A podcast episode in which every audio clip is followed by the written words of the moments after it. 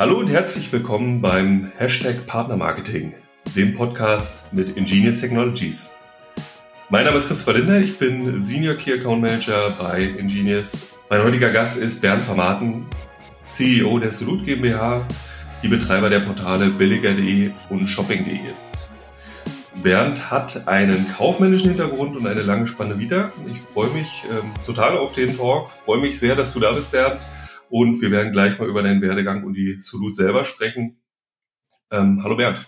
Hallo Christopher, vielen Dank auch nochmal für die Einladung. Freut mich sehr, dass äh, ich mich, aber vor allem auch die Solute bei dir im Podcast vorstellen darf und vor allem so ein bisschen auch natürlich was äh, zu uns erzählen darf. Äh, da gibt's viele spannende Entwicklungen in den letzten äh, Monaten und Jahren. Und äh, ja, ich bin so ein bisschen der Exot in der Firma.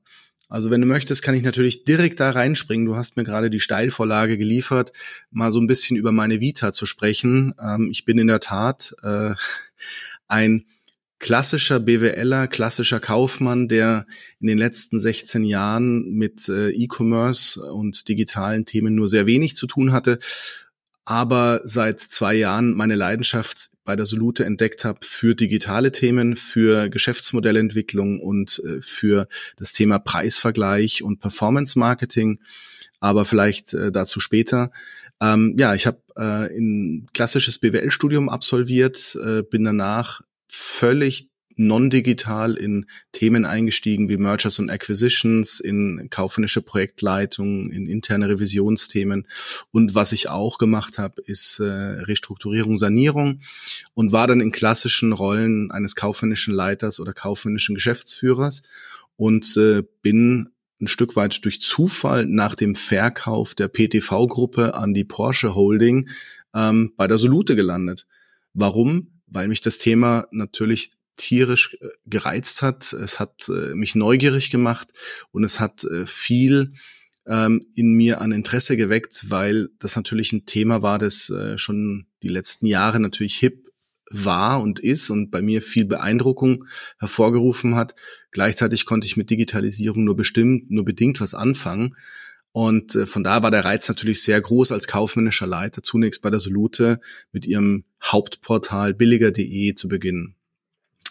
Ähm, zu Beginn auch mit der Solute äh, habe ich relativ schnell natürlich auch andere Herausforderungen gesehen, als äh, das Thema E-Commerce zu lernen, sondern wir waren auch in einer Umbruchphase, in einer schwierigen wirtschaftlichen Situation, ähm, aus der es galt herauszukommen. Es gab bei uns auch im Unternehmen dann einen Umbruch, dass es äh, zu einem Wechsel in der Geschäftsführung kam. Das heißt, äh, unser oder mein bis dato Chef, der mich eingestellt hatte, hat äh, sich dazu entschieden, nach über zehn Jahren auch neue Themenfelder für sich zu entdecken, neue Projekte anzugehen. Und äh, in dem Zuge, nachdem er dann gesagt hat, Mensch, ich möchte was Neues machen, habe ich mir gedacht, auch Mensch, und ich möchte das machen, ähm, habe ich dann beim äh, Gesellschafter unseres Unternehmens gesagt, lass mich doch mal die Geschäftsführung übernehmen. Ich traue mir das zu, nicht nur von der kaufmännischen Seite her, sondern auch von den Themen, die uns äh, bewegen werden in den nächsten Monaten und Jahren. Und so kam es, dass ich dann im Oktober 2018 die Geschäftsführung der Solute übernommen habe, zunächst alleine. Und seit Februar sind wir ein Duo bei uns in der Solute GmbH mit dem äh, Thilo Ganz zusammen. Und äh, wir sind, muss man sagen, finde ich, auf einem sehr, sehr guten Weg. Wir haben einen ziemlich tiefgreifenden Transformationsprozess gestartet, sind da mittendrin und äh, sind auch mittlerweile wieder auf einem sehr, sehr guten Entwicklungspfad, auch von der wirtschaftlichen Seite. Du hast es ja gerade schon gesagt, die Aufgabe hat dich gereizt, hast aber gleichzeitig auch gesagt, das Thema E-Commerce ähm, hat dich natürlich interessiert. Ähm, es war aber auch eine finanziell schwierige Situation bei der Solut. Ist das das, was dich so mit dem kaufmännischen Hintergrund äh, ähm, dann aber auch gereizt hat, zu sagen, okay, wir haben hier äh, ja eine, eine große Aufgabe vor uns, die müssen wir angehen und gleichzeitig ist es aber ein spannendes Themenfeld, dass sich so diese Kombination einfach äh, herauskristallisiert hat als super spannendes Thema? Ja, das war natürlich der, der Hauptreiz. Also ich habe auch in der Vergangenheit schon bei ein, zwei Unternehmen diese Herausforderung gehabt, die das Unternehmen wieder von den roten Zahlen zurück in die schwarzen Zahlen zu begleiten. Hier auch natürlich mit dem kaufmännischen Hintergrund, mit dem, mit dem Erfahrungsschatz, hier ähm, Wege aufzuzeigen, wie wir da äh, wieder sozusagen den Weg in die richtige Richtung einschlagen können. Das war die eine, das war die klassische kaufmännische Seite, die mich äh, an der Stelle natürlich gereizt hat. Das war mir schon beim Start im Unternehmen bewusst. Das war auch transparent kommuniziert, dass es da Aufgaben gibt. Und gleichzeitig hat mich natürlich auch gereizt, das Potenzial der Solute zu sehen ähm, im Digitalen, weil am Ende des Tages habe ich eins verloren, nämlich die Scheu vor dem Thema, vor diesem Schlagwort, vor diesem unglaublichen Buzzword Digitalisierung. Am Ende ist es nichts anderes als ein digitaler Vertriebskanal, auf dem man äh, neue Dienstleistungen, neue Services anbieten kann, indem man entsprechende Technologie nutzt. Und das hat mich gereizt, mich da reinzudrillen, zu verstehen, wie funktionieren da die Spielregeln, was sind da so die Rahmenparameter, welche Technologie nutzt man.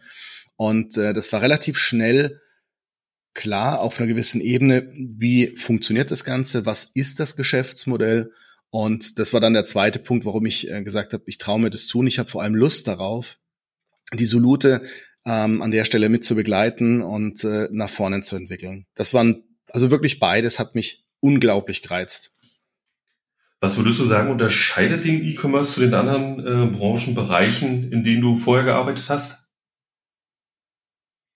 Deutlich schnelllebiger. Also das Rad dreht sich bei uns viel schneller, auch wenn wir schon seit 17 Jahren bald am Markt sind, sind die Herausforderungen, vor denen du stehst, sehr schnell sich wandelnde Herausforderungen, insbesondere durch den Monopolisten Google, der natürlich an vielen Stellen Spielregeln definiert, bestimmt und damit natürlich auch den Takt vorgibt. Ähm, aber auch die Entwicklung im E-Commerce als solches, habe ich festgestellt, zwingt uns auch regelmäßig dazu, uns zu hinterfragen, zu verändern, Neues auszuprobieren und anders als in klassischen Unternehmen ähm, muss man hier auch wirklich bereit sein, Neues auszuprobieren, zu testen, ähm, wie man so schön neudeutsch sagt, ein Prototyping auf den Weg zu bringen und wenn es nicht funktioniert, schnell wieder zu stoppen und was Neues zu beginnen. Ähm, aber das gehört mit dazu. Und das ist natürlich schon ein gewaltiger Unterschied, wo viele Unternehmen gerade jetzt auch durch Corona merken, Mensch, da haben sie einiges aufzuholen, um da auch in Zukunft eine gewisse Wettbewerbsfähigkeit äh, aufrechterhalten zu können. Du hast jetzt schon viele spannende Themen angesprochen. Äh, Google, mega spannend. Ähm, lass uns da gleich nochmal ein bisschen näher drauf eingehen, aber auch Corona. Ähm, vielleicht sagst du einfach nochmal ganz kurz, ähm, was macht die Solute, wer seid ihr, damit man das ähm, als Hörer nochmal ein bisschen besser versteht und einordnen kann. Ja. Also wir sind tatsächlich gestartet als klassisches Preisvergleichsportal vor gut 16, 17 Jahren mit äh, dem Portal billiger.de. Wir sind auch heute noch äh, das zweit- bzw. drittgrößte Preisvergleichsportal in Deutschland. Wir haben ähm, über drei Millionen Page Impressions im Monat, äh, Tendenz weiter steigend. Ähm, das ist das, der Urkern, woraus sich die Solute entwickelt hat. Ähm, wir haben jetzt im Zuge dieses Veränderungsprozesses im Unternehmen für uns aber eine klare neue Strategie definiert.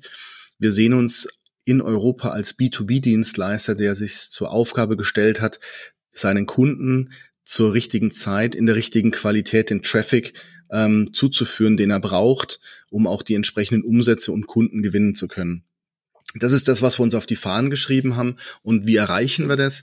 Wir haben das Dienstleistungsportfolio ausgebaut in den letzten zwei Jahren, in denen wir insbesondere das Thema ähm, Partnernetzwerke weiter ausgebaut haben, hochwertige Partner wie Testberichte.de, T-Online ähm, bei uns im Netzwerk haben, um hier für Kunden Reichweite verlängern zu können. Das ist die eine Seite. Und dann haben wir einen sehr, sehr starken Fokus gelegt auf das Thema Performance Marketing.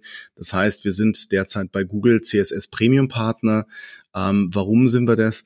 Ähm, als Preisvergleicher haben wir die Chance bekommen, 2017 durch äh, eine EU-Kommissionsentscheidung, ähm, dass Google sich öffnen muss im Google Shopping Markt. Das sind diese kleinen Produktanzeigen. Und äh, wir haben uns dann in 2018 äh, etwas später als vielleicht der ein oder andere Wettbewerber, aber dazu entschieden, massiv auch hier zu investieren. Wir haben mittlerweile ein zehnköpfiges Spezialistenteam aufgebaut, um hier für unsere Kunden entsprechend professionelle CSS-Kampagnen ausspielen zu können. Weiterhin haben wir seit diesem Jahr auch eine Partnerschaft mit Microsoft auf den Weg gebracht, um hier auch sogenannte Bing Ad Campaigns äh, für unsere Kunden aufzubauen. Und das sind so Entwicklungspfade, wo wir im Moment massiv auch investieren, sowohl personell als auch technologisch, weil wir hier ganz viel Potenzial auch in der Zukunft sehen. Das ist so das Kernportfolio der Solute, was wir auch machen, einfach weil wir sagen, das passt in unsere Kommunikations- und Kundenstrategie ist, unseren ähm, B2B-Dienstleistungen noch hinzuzufügen Themen wie Newsletter-Marketing. Also bei uns kann man eine Drittvermarktung machen. Wir haben einen relativ großen Pool an sogenannten Double Opt-in E-Mail-Adressen, wo wir Kampagnen fahren können für unsere Kunden. Wir haben zusätzlich äh, zwei Software-as-a-Service-Produkte auf den Markt gebracht dieses Jahr mit dem Ziel, dass Kunden hiermit noch eine bessere Kommunikation und Kundengewinnung ähm, starten können. Das eine ist äh, eine Push-Notification-Lösung, die wir gemeinsam mit einem schottischen Unternehmen hier auf den Markt gebracht haben. Das ist Solute Push. Das zweite ist eine sehr professionelle Newsletter-Kampagnen-Software, mit der wir auch selber arbeiten, um den Kunden die Möglichkeit zu geben, auch hier professionellere äh, Newsletter-Kampagnen, Kommunikation ähm, zu ermöglichen. Das sind so die, die Schwerpunkte, die wir im Moment setzen. Wir bauen im Moment auch gerade daran, weitere Dienstleistungen für unsere Bestandskunden, aber auch für Neukunden aufzubauen, insbesondere im Thema ähm, Dynamic Pricing sind wir gerade dabei zu testen. Wir haben jetzt aber auch erste Tests mit äh, Adspert. Das ist ein sehr erfolgreiches äh, Unternehmen aus Berlin, die eine sehr gute Bidding-Software gebaut haben. Die sind auch gerade ausgezeichnet worden mit äh, als bester Anbieter ähm, im Bereich äh, Amazon Ads, um den ACOS zu verbessern. Mit denen arbeiten wir eng zusammen und äh, testen gerade mit einigen Kunden, inwieweit wir hier Dienstleistungen auf Amazon anbieten können. Und so siehst du, bauen wir Schritt für Schritt das Portfolio aus, aber immer mit dem ganz klaren Schwerpunkt, wir sehen uns als B2B-Dienstleister, der die richtigen Kanäle für seine Kunden aufmachen möchte, um hier die Möglichkeit für Umsatz und Ertrag zu, zu, auf, anzubieten. Und äh, Billiger.de hat ja einen B2C-Fokus, aber da ist, dabei ist B2C eben nicht der Kunde direkt, sondern nur indirekt, indem wir ihm ein richtiges Angebot anbieten möchten. Und der Hauptfokus liegt eben in einem sehr, sehr guten Kundenservice. Und auch das ist bei uns eine ganz starke Veränderung in der Fokussierung wie im Vergleich zu früher, wie wir vorgegangen sind. Du verzeihst mir das, aber ist äh, das Thema Preisvergleich etwas, was dem Kunden nicht mehr genügt, so dass man jetzt tatsächlich sich als Solute oder auch als anderes Unternehmen Gedanken darüber machen muss, äh, dass man deutlich mehr ähm, deutlich mehr Produkte auch mit äh, ins Portfolio nimmt? Oder ist es vielleicht äh, der Druck von Google-Seite, du hast es gerade schon angesprochen, ähm, der einen dazu treibt, zu sagen, okay, wir müssen uns verändern. Ähm, woher, woher kommt es, dass ihr euer Produktportfolio so, so stark erweitert? Ich würde sagen, es ist, es ist eine Mischung aus beidem. Also einerseits ist es ganz nüchtern natürlich auch die Marktmacht von Google. Also ganz, ganz viele äh, Klicks. Wir leben ja von, von Clickouts äh, der Kunden. Es ist ein CPC-Modell in der Regel. Ähm, sind natürlich über die letzten Jahre über zu Google gewandert, auch zu Google Shopping. Ähm, das ist die eine Seite. Ähm, das zweite ist, ähm, wenn du nicht mehr so sichtbar bist und wir hatten auch unsere schwierigen Phasen, dass wir bei dem sogenannten Sichtbarkeitsindex nicht mehr so erfolgreich waren, dann führt das einfach dazu, dass, mehr, dass die Leute dich ähm, im Preisvergleich kaum noch finden. Ähm, da ist einfach SEO äh, ein ganz wesentlicher Aspekt, um bei Google gefunden zu werden. Da haben wir auch wieder den richtigen Weg eingeschlagen. Aber auf die Frage zurückkommt, ist der Preisvergleich als solches äh, nicht mehr relevant für Kunden? Ich würde sagen, er ist relevant, verliert aber an Relevanz zunehmend. Die Menschen suchen vor allem Angebote, sie suchen ähm, Produkte und es ist nicht immer zwingend erforderlich, dass es unbedingt einen Preisvergleich gibt, sondern sie wollen überhaupt das Produkt finden. Und da haben die Plattformen wie Idealo, aber auch eben billiger.de, die wir mit Abstand leider kleiner sind im Moment, ähm, nach wie vor ihre Berechtigung. Aber unsere Kunden haben natürlich mehr Anforderungen. Sie wollen mehr Reichweite, sie wollen mehr Kunden erreichen. Also muss man natürlich auch als Unternehmen dann schauen, wie kann ich Dienstleistungen anbieten, die das ermöglichen. Also das ist, ich glaube, das ist so ein zweischneidiges Schwert. Am liebsten würden wir natürlich nur den Preisvergleich machen, aber als Unternehmen ähm, wollen wir natürlich auch uns weiterentwickeln. Wir wollen auch unsere Kunden an uns binden und das kannst du nur machen, wenn du ähm, die passenden Services im Portfolio hast und deswegen sind wir da auch ständig dabei, uns weiterzuentwickeln. Jetzt hatten wir das Thema Google gerade schon. Da ist unvermeidlich, dass wir zwangsläufig auch über das Thema Amazon sprechen. Du Amazon als, äh, als Partner oder tatsächlich eher als Konkurrent? Als Konkurrent nein. Also Amazon ist bei uns auch Kunde. Sie sind, also wir haben auch Amazon bei uns auf dem Portal. Aber Amazon ist natürlich ähm, ein Kanal, der es für den Preisvergleich per se ähm, tatsächlich schwerer macht, am Markt sich zu behaupten, weil ähm, die Tendenz ja auch immer mehr bei den Menschen dahin geht, dass die Suche, die Produktsuche nicht mehr auf Google beginnt, sondern zu über 50 Prozent mittlerweile bei Amazon. Und wenn ich bei Amazon natürlich die Produktsuche beginne, dann werde ich natürlich nicht mehr wirklich zu billiger.de einen Clickout machen, weil es halt keinerlei Verlinkung gibt. Die Produkte, das Kaufhaus ist Amazon. Und das ist natürlich schon ein Risiko für uns. Ähm, ich bin aber überzeugt davon, dass die Leute nach wie vor ähm, auch die Suchmaschine auch in Zukunft wieder stärker benutzen werden, weil vielen wird natürlich auch bewusst, auch Amazon ist nicht der günstigste Marktplatz, ähm, auch wenn er mit Abstand, muss man sagen, mit dem besten Lieferservice bietet. Ähm, und von daher bleibt genug Raum für uns. Aber wir sehen natürlich auch in Amazon eine Chance. Und deswegen testen wir im Moment gerade für unsere Kunden den Kanal Amazon Ads, wo wir über einen äh, entsprechenden äh, KI-basierten Algorithmus hier äh, Dienstleistungen anbieten, um hier die Positionierung für die Kunden zu verbessern, um damit auch bessere Umsätze und bessere Erträge erzielen zu können. Also es ist Chance und Risiko zugleich und ich bin eher ein Freund davon zu sagen, was für Chancen sehen wir darin, was können wir daraus machen, lass es uns probieren. Du hast ja gesagt, ihr probiert viel aus, ihr testet viel aus. Eingangs hast du gesagt, ihr seid als äh, Preisvergleicher gestartet, habt euch da jetzt aber auch so ein bisschen, bisschen äh, wegbewegt. Wo soll es denn hingehen mit der Solute? Tatsächlich ist es unser strategisches Ziel, uns in den nächsten Jahren wirklich zu einem europaweiten B2B-Dienstleister äh, hinzuentwickeln, dessen Fokus es ist, zum richtigen Zeitpunkt in der richtigen Qualität die Reichweite für seine Kunden äh, bieten zu können, über entsprechende Performance-Marketing-Kanäle, über entsprechende Partnernetzwerke, aber eben auch über billiger.de hinaus weitere Portale, auch gegebenenfalls im Ausland. Ähm, da sind wir auch schon dran. Wir arbeiten da bereits dran. Wir sind heute schon in über 20 Ländern als CSS Google äh, aktiv mit äh, unseren Dienstleistungen. Und da möchten wir uns hinbewegen und gleichzeitig auch unsere Software-as-a-Service-Angebote weiter ausbauen, Schritt für Schritt, um einfach ein, hier ein ergänzendes Element für unsere Kunden anzubieten und damit natürlich auch die Kundenbindung bei uns zu vergrößern. Und da sehen wir in Europa definitiv noch ganz, ganz viel Marktpotenzial. Lass uns doch noch mal kurz auf ähm, ja, billiger.de und shopping.de selber eingehen. Wo liegt denn da die Trennung zwischen shopping.de und billiger.de? Was ist der Unterschied zwischen beiden Portalen? Es gab eine, eine, eine Trennung zwischen beiden bis von einem Vierteljahr. Ähm, billiger.de ist das klassische Preisvergleichsportal. Bis von einem Vierteljahr gab es bei shopping.de noch einen klassischen Online-Shop. Den haben wir eingestellt, ähm, einfach weil wir festgestellt haben, auch für uns, äh, dass das Führen eines klassischen Online-Shops mit den Spielregeln, Lagerhaltung, Lieferketten und so weiter einfach nicht unsere Kernkompetenz ist und wir unseren Fokus auf billiger.de und äh, die Reichweitenkanäle legen möchten. Ähm, deswegen ist aktuell shopping.de ein reiner Klon, ein White-Label-Portal von billiger.de. Ähm, wir planen aber im nächsten Jahr shopping.de als eigenes äh, Angebot aufzubauen, sehr mit einem sehr starken Fokus auf SEO, um hier ganz neue eigene Angebote von Shops auch anbieten zu können, die heute auch zum Teil wegen ihres Markenkerns sagen, es beißt sich mit billiger.de. Ähm, aber wir finden das Thema grundsätzlich spannend, ähm, würden aber dann gerne auf einem neutralen Portal wie shopping.de listen. Da brauche ich dann auch nicht viel erklären, worum es geht. Es geht um Shopping und äh, da sind wir jetzt gerade dran. Aber ansonsten, wenn, wenn du heute drauf schaust, unterscheiden sich die Portale gar nicht mehr.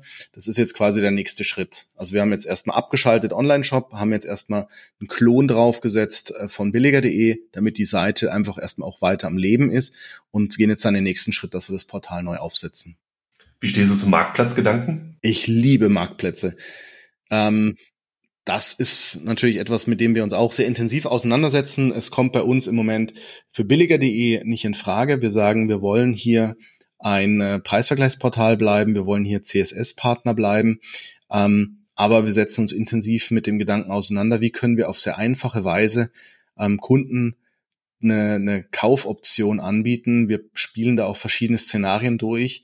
Und ich denke mal, dass wir da im nächsten Jahr auch hm, vielleicht eine kleine Überraschung dann äh, aufbauen können, ähm, wo wir den Kunden eine sehr einfache und sehr schlanke Möglichkeit bieten für einen Checkout-Prozess, sodass du dann im Grunde Step by Step einen Marktplatz dahinter aufsetzen kannst. Spannend. ja, ich sage ja, wir probieren im Moment vieles aus. Wir testen auch viele neue Sachen.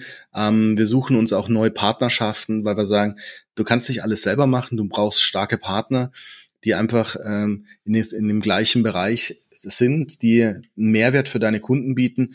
Und dann muss ich nicht immer die Welt neu erfinden. Dann kann ich auch mit Partnern gemeinschaftlich nach vorne gehen, kann White Label Produkte anbieten, kann direkt über den Partner Produkte anbieten und damit einfach den, die Bindung der Kunden über uns als zentralen Ansprechpartner verstärken. Bei uns ist es auch so, dass jeder Key Account Manager hat dezidiert eine Anzahl an Kunden, die er betreut. Das heißt umgekehrt, jeder Kunde bei uns hat mit Namen einen Ansprechpartner. Und das ist etwas, was wir als Feedback auch schon bekommen haben, was sehr angenehm ist bei den Kunden, weil sie einfach wissen, wen rufe ich an, wenn ich eine Rückfrage habe. Ist das bei zwei, über 22.500 Shops äh, machbar tatsächlich? Ja, das geht. Also wir haben erstens mal ein großes Team. Zweitens ähm, sind bei den 22.500 Shops nicht alle Shops direkt bei uns. Wir haben ja auch Amazon und eBay angeschlossen. Also viele äh, Shops dann zum Teil kommen auch über diesen Marktplatzkanal äh, mit dazu und machen auch ein vielfältigeres Bild. Ähm, direkt angeschlossen haben wir eine geringere Zahl, aber es ist tatsächlich so, recht viel mehr dürfen es im Moment nicht werden, weil sonst wird es ziemlich eng, was äh, die persönliche Betreuung angeht der Shops. Aber auch da clustern wir natürlich zwischen ähm, den Kunden, weil es gibt Kunden, mit denen hat man ganz, ganz wenig Kontakt und dann gibt es sehr arbeitsintensive Kunden, Großkunden, äh, wo man natürlich deutlich mehr mit äh, sprechen muss. Wie hat sich das Thema Corona für eure Kunden ausgewirkt und für euch selber auch? Ist eine schwierige Frage tatsächlich. Ähm, ich würde sagen, während des Lockdowns, also März, April, Mai, war es für uns sehr überraschend positiv. Ähm, man hat gemerkt, dass die Leute sehr viel ähm, Online-Einkauf, Einkaufsverhalten an den Tag gelegt haben. Also das Klickvolumen ging massiv nach oben. Ähm, wir haben bei Corona die Situation gehabt, dass äh, wir ähm, eine deutliche Veränderung im, im Online Shopping- und Konsumverhalten gesehen haben. Die Klickvolumina sowohl im Performance-Marketing-Bereich als auch auf dem Portal sind äh, wirklich sehr stark und sehr positiv angestiegen. Also nicht nur, dass die Leute recherchiert haben und geguckt haben und gestöbert haben, sondern sie haben auch wirklich gekauft. Also auch die Konver Konvertierungsraten waren sehr positiv. Ähm, das war auch entsprechend positiv natürlich für unsere Kunden. Allerdings haben wir gleichzeitig auch gemerkt, dass viele Kunden ähm, also unsere Shop-Kunden auch an ihre Grenzen gekommen sind, weil natürlich die Läger nicht unendlich groß sind, die Kapazitäten für äh, Paketversand nicht unendlich sind und tatsächlich auch eine ganze Reihe an Shops irgendwann gesagt haben, stopp, wir gehen jetzt raus bei euch, wir pausieren. Ähm, wir sind nicht mehr in der Lage, die ganzen Kundenbestellungen abzuarbeiten. Also es war auch gerade im Bereich der Apotheken zum Beispiel so ein spannendes, äh, spannendes Erlebnis, dass die dann wirklich gesagt haben, geht nicht mehr. Ähm, ich würde sagen, ab Juni, Juli ging es dann los, dass man gemerkt hat, erstens mal Lockdown wurde gelockert, äh, die Sommerferien begannen wieder so dass wir wieder eine gewisse Normalisierung auch bei uns im, im Traffic-Volumen festgestellt haben. Und subjektiv merken wir im August und September, dass äh, das Volumen nicht nur auf das Normalmaß zurückgegangen ist, sondern wir haben, glaube ich, sogar ein leicht negatives Corona-Erlebnis jetzt, dass wirklich ähm, die, die, das Kaufinteresse, das Stöberinteresse und damit auch das Clickout-Volumen runtergegangen sind und zwar unter das Maß, das wir normalerweise erwartet hätten für den Sommer, war trotzdem insgesamt, dass wir zufrieden waren damit, aber es hätte tatsächlich ein bisschen höher sein dürfen von der Erwartungshaltung her. Wir haben aber am Markt mitbekommen, das scheint nicht nur bei uns ein Phänomen gewesen zu sein, sondern tatsächlich über den gesamten Markt, dass man ein niedrigeres Niveau hatte, als man es normal in den Monaten August und September im Sommerloch gewohnt wäre. Also von daher, glaube ich, schlägt gerade das Pendel ein bisschen in die andere Richtung aus. Das mag aber auch damit zusammenhängen, dass natürlich die wirtschaftlichen Aussichten nicht, nicht für alle äh, positiv sind. Das Thema Kurzarbeit ist, ein, ist natürlich ein Punkt. Das ist nach wie vor ja in vielen Branchen gegeben. Ähm, die, das Thema Insolvenzen ab dem 1. Januar, denke ich mal, wird einen Impact haben. Das heißt, Leute fangen jetzt vielleicht auch schon zum Teil an, ein bisschen mehr auf den Geldbeutel zu achten, vielleicht doch nicht jede Ausgabe jetzt äh, durchzuführen, sondern erstmal zu warten, wie es weitergeht in der Zukunft. Ich gehe aber unterm Strich davon aus, dass wir das Weihnachtsgeschäft jetzt dann Oktober und dann vor allem im November bis Mitte Dezember wieder stark ansteigend sehen werden. Vielleicht sogar noch mal ein paar positive Corona-Effekte dahingehend, weil ähm, nicht, weil es einen Lockdown gibt, da gebe ich alles dafür, dass der nicht mehr stattfindet. Das wäre für unsere Wirtschaft mit Sicherheit die größte Katastrophe. Aber ich glaube, dass die Menschen einfach sich nochmal was Gutes tun möchten, sich was gönnen wollen, unabhängig von allen Ängsten, die vielleicht im nächsten Jahr noch kommen werden. Also von daher, es ist gerade so eine Wellenbewegung gewesen bei Corona, die wir beobachten und äh, die ich, glaube ich, auch am Markt so ein bisschen sehen konnte. Also Corona hat zwei Effekte gehabt. Einen sehr positiven im, im ersten Teil und jetzt einen etwas äh, ab, sich stärker abschwächenden Effekt in ähm, August, September.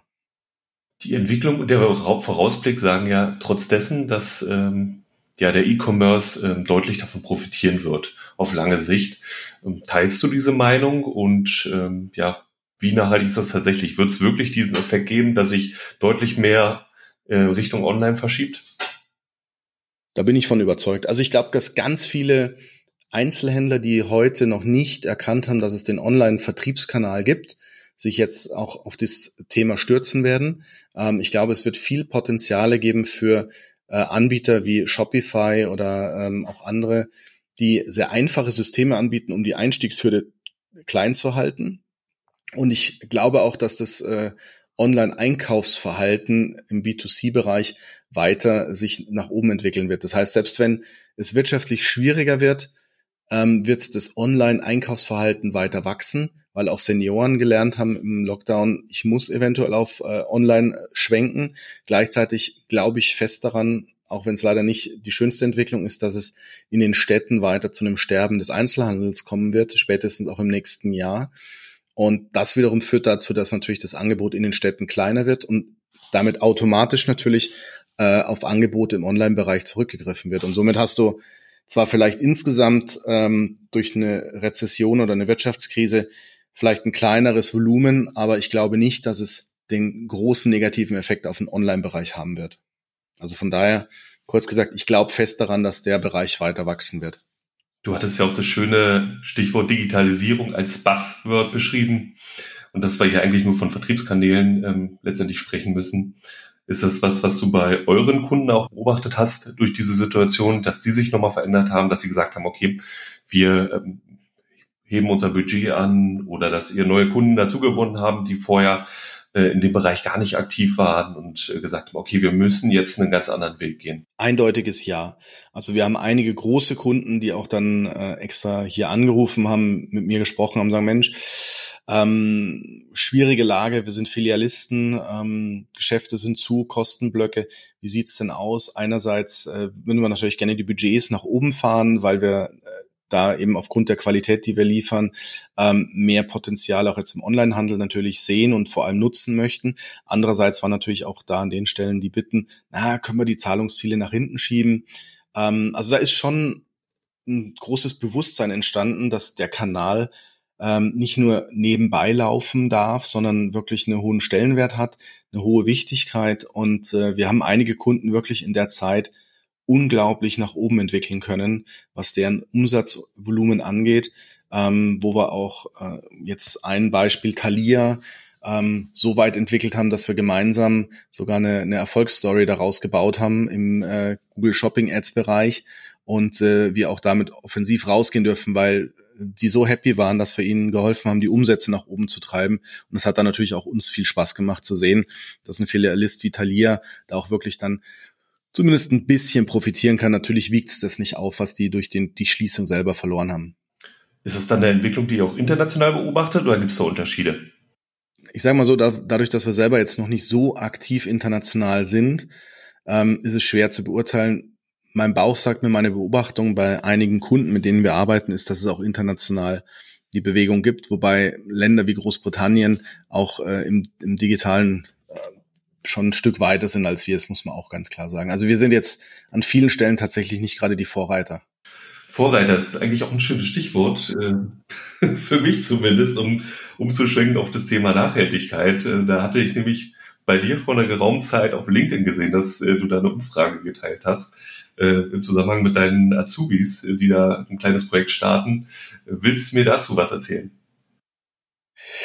Ja, es gibt bei uns ähm, so ein, so ein Thema, das heißt Lean Startup. Das heißt, wir versuchen hier bei uns im Unternehmen so in einem regelmäßigen Abstand von drei bis sechs Monaten ähm, so einen Ideenwettbewerb äh, zu veranstalten, wo wir sagen, Mensch, wer hat Ideen, wer hat äh, Ansätze für neue Geschäftsmodelle?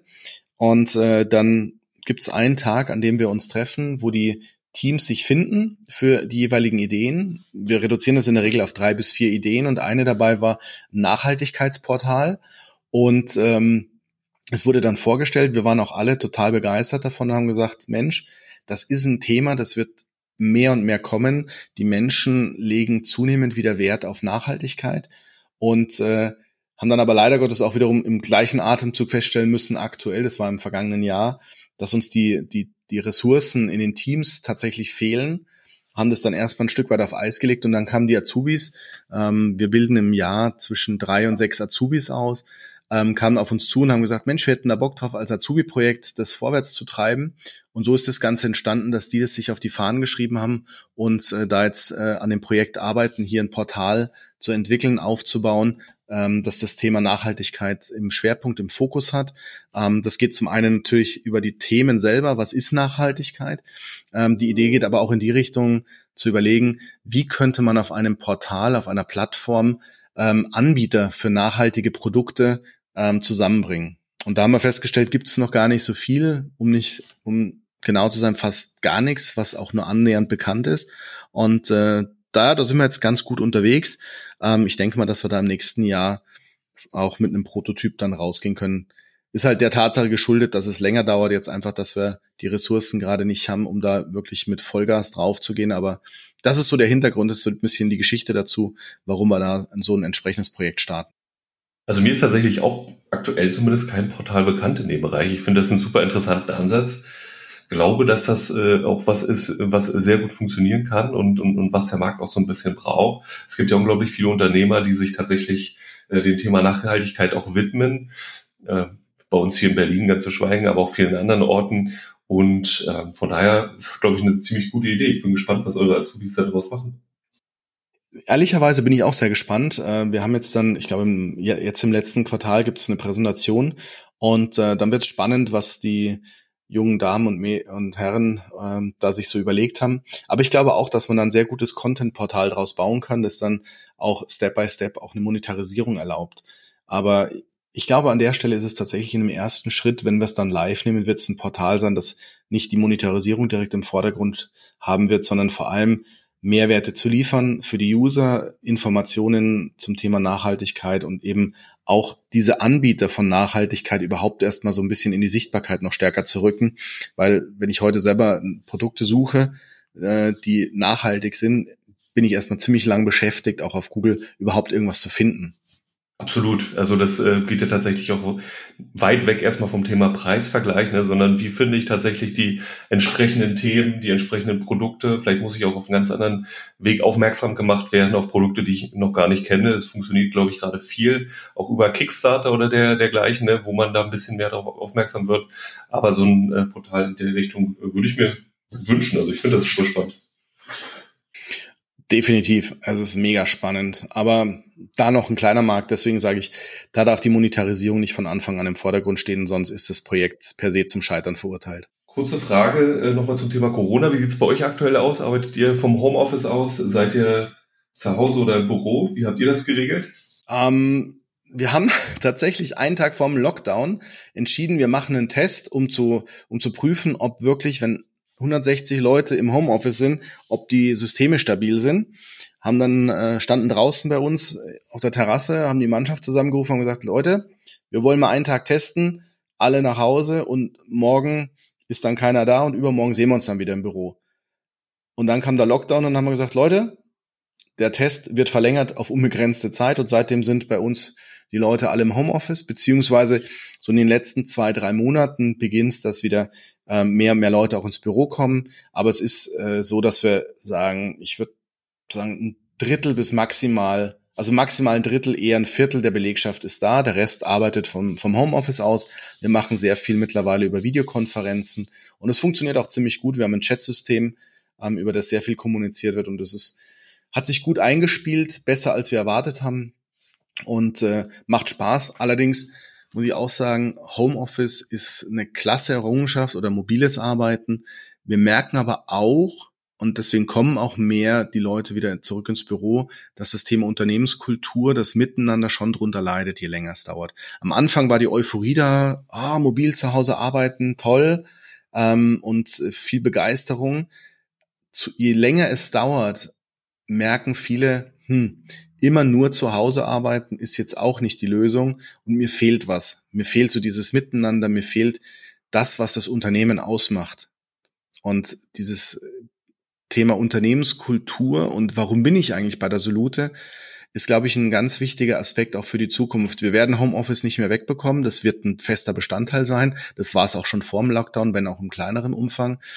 Und von daher müssen wir uns auch neue Wege überlegen, wie wir die Kunden, äh, wie wir die Mitarbeiter an uns binden, weil ich habe es letztens erst mit, einem, mit einer größeren Agentur diskutiert. Was ist denn das Thema, wenn alle in Zukunft im Homeoffice sitzen und keiner mehr in den Büros ist?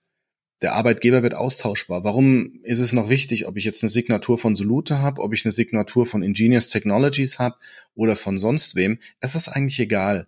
Monatlich überweist mir irgendwer mein Geld und damit wird der Arbeitgeber austauschbar. Das heißt, ich muss mir jetzt auch Schritt für Schritt als Unternehmen überlegen, wie kriege ich es hin, meine Mitarbeiter auch weiterhin zu binden, ähm, dass sie das Gefühl haben, bei dem Unternehmen fühle ich mich wohl. Also da glaube ich, kommen jetzt ganz neue Herausforderungen auf uns zu. Ja, bin ich absolut deiner Meinung. Was, was mich da tatsächlich noch interessiert, ist der Punkt, ähm, wie die Kunden das aufnehmen, das Ganze. Also aus meiner eigenen Erfahrung, wir haben auch lange Zeit nach dem Lockdown Homeoffice gemacht, sind dann irgendwann auch wieder zum Teil zumindest ins Büro zurückgekommen. Und äh, ich habe einfach festgestellt, ich hänge deutlich mehr am Telefon, wenn ich zu Hause bin. Ich habe viel mehr Telefonate, ich äh, spare mir den Arbeitsweg, arbeite nichtsdestotrotz gleichzeitig länger, weil ich äh, von morgens bis abends wirklich das Telefon in der Hand habe und, und die Action da ist. Äh, wie, wie ist das bei euch? Ist bei uns ähnlich. Also wir merken vor allem eins, dass äh, das Thema ähm, Telefon insofern auch wieder an Wichtigkeit zugenommen hat, weil durch das Homeoffice viele auch per Mail gar nicht so gut erreichbar sind. Das heißt, man muss wirklich ähm, verschiedene Kanäle stärker penetrieren. Damit sind die Leute tatsächlich auch mehr am Telefon.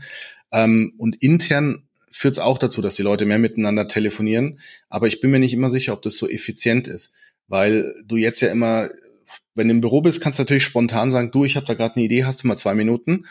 Ähm, wenn du zu Hause bist, musst du erstmal im Chat vielleicht schreiben, du hast so eine Minute Zeit, dann sagt er, nee, ich bin im Meeting. Ähm, und dadurch äh, verzögern sich die Dinge oder es wird umständlicher oder auch ein Stück weit auch manche Dinge wahrscheinlich auch ineffizienter. Und äh, von daher gegenüber den Kunden, ja, es wurde mehr telefoniert, weil auch E-Mail teilweise schwieriger war. Ähm, es war so eine Kombi und intern ist es definitiv mehr geworden. Super. Um äh, ja unserem Namen noch mal ein bisschen gerecht zu werden, dem Partnermarketing-Podcast, äh, will ich jetzt gar nicht mehr so viele Fragen an dich stellen, sondern einfach nur unsere klassische Frage am Ende. Was bedeutet für dich das Thema Partnermarketing? Boah, das ist eine super schwere Frage. Was ist Partnermarketing? Das kannst du in mehrere Richtungen denken. Ähm, Partnermarketing kann für mich bedeuten, dass ich, ähm, wenn ich mit Partnern zusammenarbeite oder wenn ich gute Kunden habe, dass ich auch proaktiv Werbung für sie mache, dass ich auch proaktiv mit den Partnern rausgehe und sage, hier kann ich empfehlen, kann ich unterstützen, da passt die Leistung, da ist der, der Service der richtige, das Produkt ist das passende. Ähm, und umgekehrt das gleiche. Also, dass man so, ich sag mal, früher hätte man bartermäßig äh, das gesehen, aber dass man halt auch auf der Basis von Vertrauen ein Stück weit auch Empfehlungsmarketing quasi macht, im Gegenseitig, auf, auf, auf Beidseitigkeit oder in Gegenseitigkeit. Super, Bert. Dann danke ich dir für die Teilnahme an unserem Podcast. Ich freue mich sehr, sehr, dass du da warst und dir und der Solute viel Erfolg und alles Gute. Christopher, vielen Dank, hat auch Spaß gemacht und äh, jederzeit wieder. Also es ist, äh, es gibt ganz, ganz viele spannende Themen noch, mit, über die wir mit Sicherheit schnacken können. Danke dir.